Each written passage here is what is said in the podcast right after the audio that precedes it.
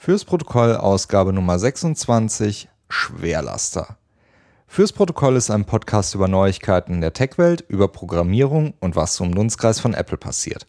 Mein Name ist Mark Halmes, ich bin freiberuflicher iOS-Entwickler und heute ist Donnerstag, der 16. Juli 2015.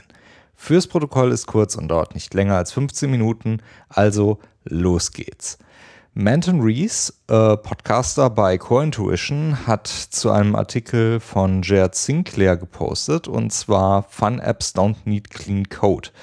Jared Sinclair hat vor ein paar ja, Zeiten seinen äh, App.NET Client Repost veröffentlicht und darüber hat er was geschrieben, nämlich über die Tatsache, dass nicht alle Apps sauberen Code oder Clean Code haben müssen, um irgendwie im, ja, angenommen zu werden und äh, etwas Nützliches zu tun. Und er schreibt selbst, dass er einige View-Controller, ein oder zwei hat, von denen er selbst sagt, dass sie tausende von Zeilen lang sind.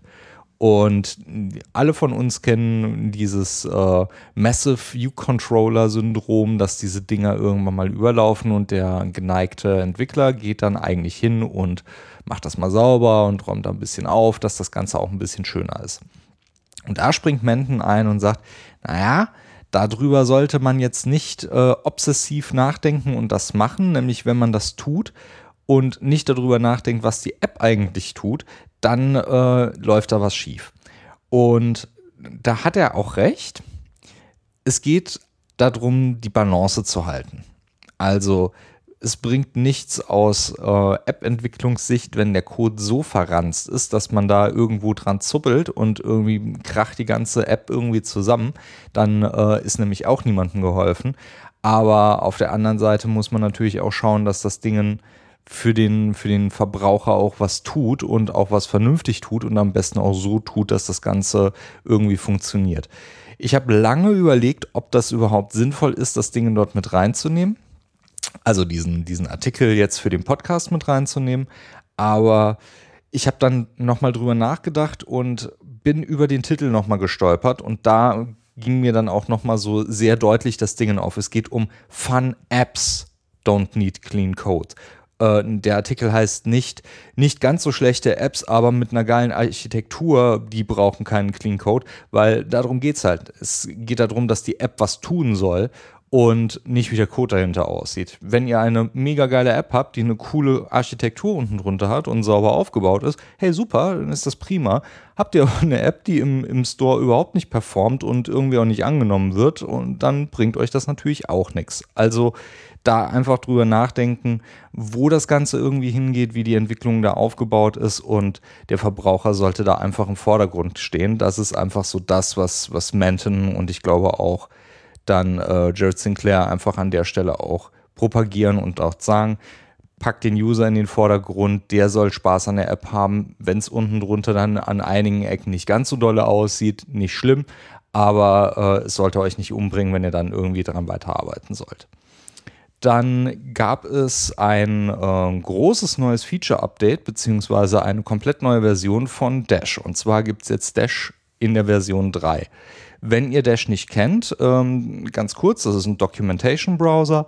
Das heißt, ihr könnt dort eure Dokumentationen reinpacken für zum Beispiel Xcode, iOS, äh, Mac-Entwicklung, Man-Pages, Ruby, Python, alles, was man irgendwie so an, an Dokumentation irgendwo rumfliegen hat das kann man dort reinpacken. Und ähm, bei Dash 3 sind mir zwei Features extrem rausgesprungen, wo ich direkt gesagt habe, das finde ich richtig geil, das ist super. Nummer 1, Settings Sync. Ähm, ich habe ein iMac zu Hause in meinem Homeoffice und ähm, benutze dort natürlich Dash. Und ich habe noch ein MacBook Pro und mit dem bin ich dann halt auch schon mal beim Kunden unterwegs. Und wenn ich ähm, dort dann halt auch Dash drauf habe, dann sind nicht unbedingt immer alle die, äh, die Docksets, die dort hinterlegt sind, auf dem aktuellsten Stand, beziehungsweise in, in unterschiedlichen Ausprägungen. Und das kann man damit zum Beispiel zünken.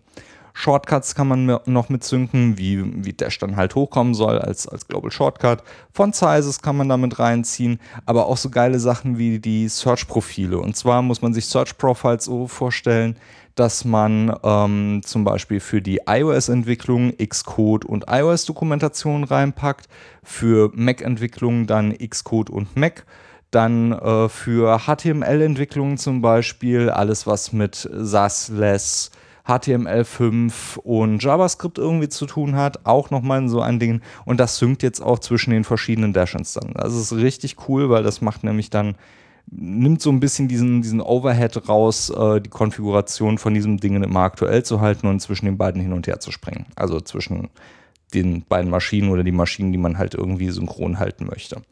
Dann äh, kann man noch Snippets mitzünden. Da muss ich aber ganz ehrlich sagen, Snippets pff, bin ich noch nicht so wirklich mit, mit warm geworden. Ich verwende Snippets nicht so dolle häufig. Ich benutze halt das, was in Xcode drin ist aber habe da jetzt nicht massiv neue eigene mit reingepackt. Ich will da eigentlich ein bisschen mehr hin, aber bin noch nicht sicher, wie man das macht. In Xcode kann man die selber verwalten, kann man das ähm, auch schön sharen, das ist überhaupt kein Problem. Das äh, könnte man dann also über ein Git-Repository machen, dass man das einfach dann ein Dot-File reinschmeißt, äh, deployt, fertig und dann kann man das sauber halten. Aber das kann man natürlich auch mit Text Expander machen. Und ähm, das ist halt so die, die andere Geschichte. Da kommt jetzt halt Dash so als, naja, besonderes äh, Dinge nochmal daher mit Dash. Also was ich da als Pro-Vorwand für die Snippet-Synken mit reinziehen würde, ist es halt für all deine Sprachen. Das ist halt nicht nur für dein, ähm, ja, dein, dein äh, Mac- und iOS-Entwicklungskram, sondern halt für alle Sachen. Deine Snippets für Bash-Skripts, deine Snippets für Ruby, deine äh, Snippets für hast du nicht gesehen. Also das alles dort reinzupacken, synchron zu halten, super. Kann man damit natürlich dann machen. Wie gesagt, ob man das äh, machen möchte oder nicht, kann man sich da überlegen. Alternative wäre halt Textfahnder oder dann halt äh, was eigenes mit Git. Das zweite Feature, was da so rausgestochen ist, das sind Annotations. Und zwar ist jetzt möglich, zu jeder Dokumentation, die hinterlegt ist, eigene Kommentare zu dieser Dokumentation zu schreiben. Zum Beispiel, da ist ein Bug drin, wenn man das so und so macht, dann ähm, muss man dran denken, dieses oder jenes noch zu machen und kann das dann schön aufbauen. Das Ganze ist ähm, online aufgebaut, das heißt, es wird gesynkt, geht auch zu äh, Capelli, also zum Entwickler ähm, mit zu seinem eigenen System. Und es gibt zwei Abstufungen. Es gibt ähm, Public äh, äh, Annotations, also öffentliche Kommentare und es gibt äh, Private Annotations. Ähm, kann man sich dann auch einstellen, kein Problem. Man kann aber auch Teams definieren, also kann man auch untereinander in den Teams eigene Annotations teilen, was gerade für, äh, für Bugs zum Beispiel relativ cool ist, wenn man dann sagen kann, hier, äh, ich habe da irgendwas gefunden für, was weiß ich, beis beispielsweise iOS 9 Beta. Hier, äh, da müsst ihr aufpassen, da ist äh, der Link zum, äh, zum Open Radar und äh, alle wissen direkt Bescheid aus dem Team, super. Ähm, wer da ein bisschen Bedenken hat, das irgendwie zu Capelli zu schicken, der gute Mann hat das Ganze auch als Open Source veröffentlicht, also den Annotation Server. Und den kann man sich selber aufsetzen und äh, ja, dann schön selber fahren und mit seinem eigenen Team dann irgendwie über den eigenen Server dann kommunizieren. Super, finde ich eine gute Sache, kann man sich definitiv anschauen. Das Ganze ähm, gibt es aktuell im App Store. Und zwar ist das ein In-App-Purchase und bis zum 15. August gibt es das noch für 9,99 Euro, beziehungsweise 9,99 Dollar. Ich glaube, es ist aber der gleiche Tier, also müsste auch dementsprechend 9,99 sein. Wenn man es ja gekauft hat, weiß ich nie, wo ich das nachgucken soll und die Rechnung wollte ich jetzt nicht raussuchen. Achtung, das ist eine komplett neue App. Das heißt, wenn ihr Dash 2 noch installiert habt, dann müsst ihr nach Dash 3 suchen. Das findet ihr nicht irgendwie als, als anderes Update bei Dash 2, sondern ist eine komplett neue App. Also Dash 2 deinstallieren und dann nach Dash 3 suchen, dann habt ihr das.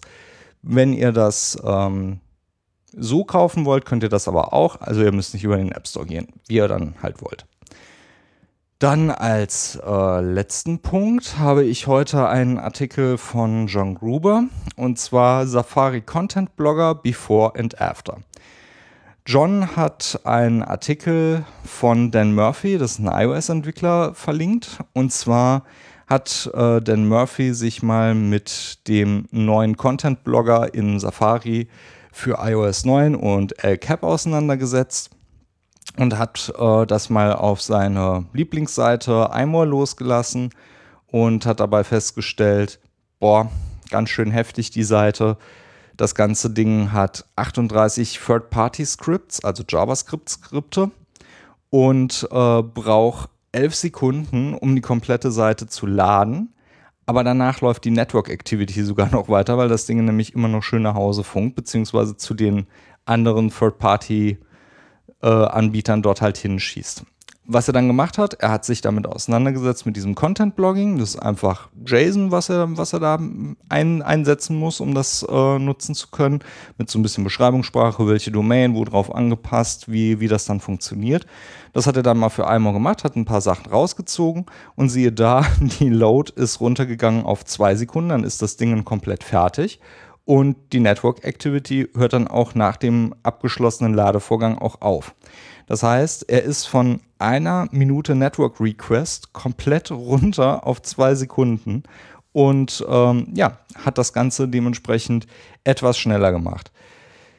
Da hat Renee Ritchie, der unter anderem für iMore schreibt, aber auch den, den Podcast Debug zum Beispiel macht, dann auch ähm, nochmal so ein bisschen, bisschen rein Wein eingeschenkt für alle, die es interessiert und auch so ein bisschen an, an Gruber zurückgegeben. Naja, Content-Provider ähm, zu sein, ist halt gut, aber sie müssen halt auch irgendwo das Geld über, über Werbung reinziehen, was ja auch okay ist. Aber sie haben halt echt Schmerzen mit diesen, mit diesen Werbe-Networks und müssen da halt schauen, wie sie mit denen umgehen können. Und äh, lange Rede, kurzer Sinn, sie sind selber nicht, nicht happy darüber. Und das hat er mal in so einem kurzen Artikel dann auch runtergeschrieben. Und selbst dieser Artikel ist einfach mal schlappe 14 Megabyte groß. Nur ein, ein paar Worte, nur reiner Text und das Ding 14 Megabyte. Und das ist was, was, was Gruber auch so ein bisschen auf die Palme gebracht hat, weil es ist einmal die Geschwindigkeit, die da mit reinfällt. Hallo Deutsche Bahn und GPRS, das macht halt einfach keinen Spaß, wenn man sich dann so eine Riesenpage mit, mit Werbung und mit dem ganzen Scheiß da irgendwie durchziehen muss. Und ähm, es frisst natürlich auch Strom was natürlich auf die Batterielaufzeit angeht. Das heißt, wenn ihr irgendwie eine nicht performante Seite habt, die einfach mega viel Traffic und noch Network Requests offen hält, dann muss natürlich der Akku die ganze Zeit auch dementsprechend diese Power auch für, den, für das Radio halt auch durchziehen, damit das auch funktioniert. Das macht natürlich keinen Spaß. Und das ist so der Punkt, wo ich dann auch sage, puh, lange nicht mehr darüber nachgedacht, wie so, wie so Web hm, heute funktioniert, aber 14 Megabyte für eine, für eine einfache Seite und davon ist äh, ein Großteil davon einfach mal nur ja, JavaScript und sonst irgendwas, das tut halt schon weh. Als ähm, krassen Gegenpol hat Grube mal seine eigenen, also diesen Artikelseite dann mit reingezogen und sagt dann halt mal, ja, sind maximal 175 Kilobyte, je nachdem, welche Ad ausgespielt wird, meistens sogar was weniger. 175 Kilobyte gegen 14 Megabyte. Das ist einfach ein Riesenunterschied.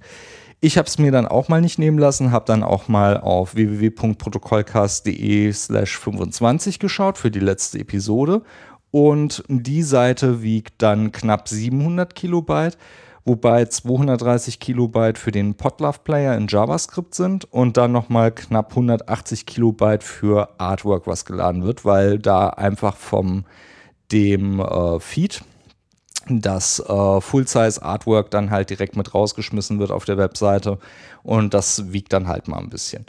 Aber wenn ihr da selber auch Interesse habt und dort auch Einblick habt, Macht euch mal Gedanken darüber, wie es mit eurer eigentlichen Webseite aussieht, wie schwer die ist und was ihr da tatsächlich von braucht und ob ihr da nicht was machen könnt, weil spätestens, wenn dann mit iOS 9 und LCAP die Content-Blogger-Möglichkeit von Safari dann halt reinfällt, hat halt auch jeder wirklich die Möglichkeit, das dann eh zu umgehen. Sprich, ihr tut gut daran, auch zu überlegen, wie ihr eure Seite besser gestalten könnt und euren Lesern der Seite da auch wirklich entgegenkommt. Das war die Ausgabe Nummer 26 von Fürs Protokoll. Die Links zur Ausgabe findet ihr in den Shownotes oder auf www.protokollcast.de slash 26. Dort könnt ihr auch gerne einen Kommentar hinterlassen oder ihr schickt einen Tweet an protokollcast auf Twitter.